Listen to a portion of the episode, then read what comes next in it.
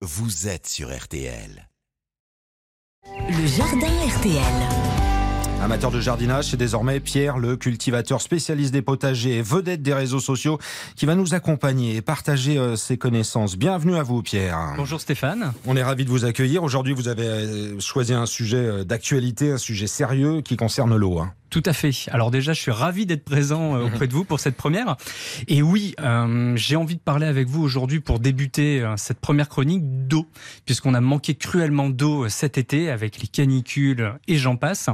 Et aujourd'hui, j'ai envie de vous partager mes quelques astuces pour arroser mon potager et optimiser finalement Mhm. cette ressource, et surtout comment la stocker au quotidien pour la réutiliser au jardin. Alors, comment faire mieux aujourd'hui, et notamment le paillage? C'est quoi? Comment ça marche? Alors tout à fait, le paillage consiste à mettre une couche de paille, de foin, d'herbes séchées directement au pied de ses cultures dans son potager pour éviter que le soleil soit au contact de la terre et donc éviter d'assécher trop rapidement son sol. Alors, c'est une protection en fait. hein. C'est ça, c'est exactement ça, c'est une protection comme on peut imaginer une bâche, mais là on le fait de façon naturelle. On met de la paille, mais ça a une durée de vie limitée. Alors ça a une durée de vie limitée, la paille un peu plus longue que le foin, mais bon, au bout de trois mois, vous avez encore du foin, il faut réitérer l'opération, on va dire, aller deux fois dans l'année. Pierre, concernant l'arrosage, on se pose toujours la question est-ce qu'on doit le faire le matin, le soir Qu'est-ce qui est le mieux Est-ce qu'il y a des saisons et c'est différent en raison des saisons justement Alors ça, c'est une très très bonne question, on me la pose souvent sur les réseaux.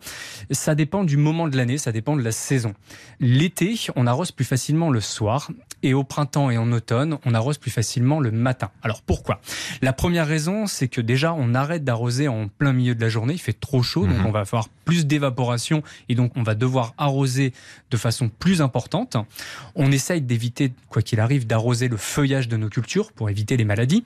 Bref, pour arroser, est-ce qu'on arrose le matin ou le soir? Le matin au printemps et en automne pour éviter de créer une humidité ambiante trop importante la nuit et surtout pour éviter un des ravageurs qui est attiré par l'humidité, c'est des fameuses limaces. Mhm.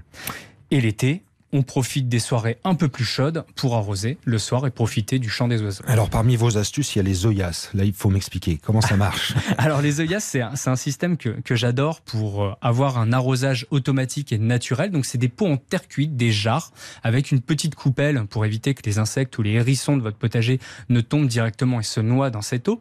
Et c'est une jarre qu'on va remplir avec de l'eau, de l'eau de pluie de préférence ou de l'eau de récupération, et qui va euh, transpirer. Cette jarre va transpirer pour humidifier la terre qui est au contact de cette jarre sur un certain rayon et qui va arroser vos cultures. Et on fait de réelles économies d'eau avec cette solution. Alors, on a vu ces derniers mois que l'eau est précieuse, c'est d'actualité. Euh, l'eau de cuisson, notamment, on peut s'en servir pour le jardin? Alors oui, on peut se servir de l'eau de cuisson. Donc oui, l'eau est précieuse. Malheureusement, nos cuves sont à sec aujourd'hui, même s'il pleut. Et moi, je sais de quoi je parle. En Normandie, on a souvent de la pluie, mais cette année, c'est un peu compliqué. On peut récupérer de l'eau au quotidien. Donc l'eau de cuisson des légumes, l'eau de cuisson du riz, des pâtes, du, euh, des œufs, des œufs durs. On peut récupérer cette eau si on n'utilise pas de sel. Donc une fois refroidie, on peut l'utiliser au potager pour arroser ses cultures. Et on peut aussi l'utiliser pour arroser ses plantes d'intérieur, sans problème. Vous faites ça, vous, avec votre casserole, ensuite vous allez arroser vos plantes. Alors moi j'ai une cuve juste à côté de ma cuisine et je la remplis et dès qu'il y a euh, une centaine de litres, je l'utilise pour aller arroser mon, mon jardin. On évite par contre d'utiliser l'eau de cuisson des pommes de terre. Ouais. Souvent on utilise du sel en plus et elle est trop riche en amidon et c'est un très très bon désherbant. Donc par contre on peut l'utiliser pour désherber des allées mais on évite de l'utiliser au potager. Autre conseil qui concerne euh, les bassines? Alors oui, les bassines. Alors ça peut être surprenant, ça peut surprendre plus d'un, surtout quand on invite des personnes chez soi.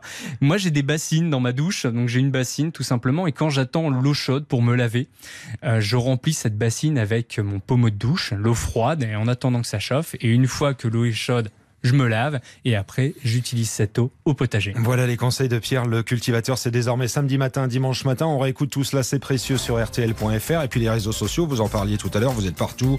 TikTok, Instagram. Merci Pierre, à demain. Merci, à demain.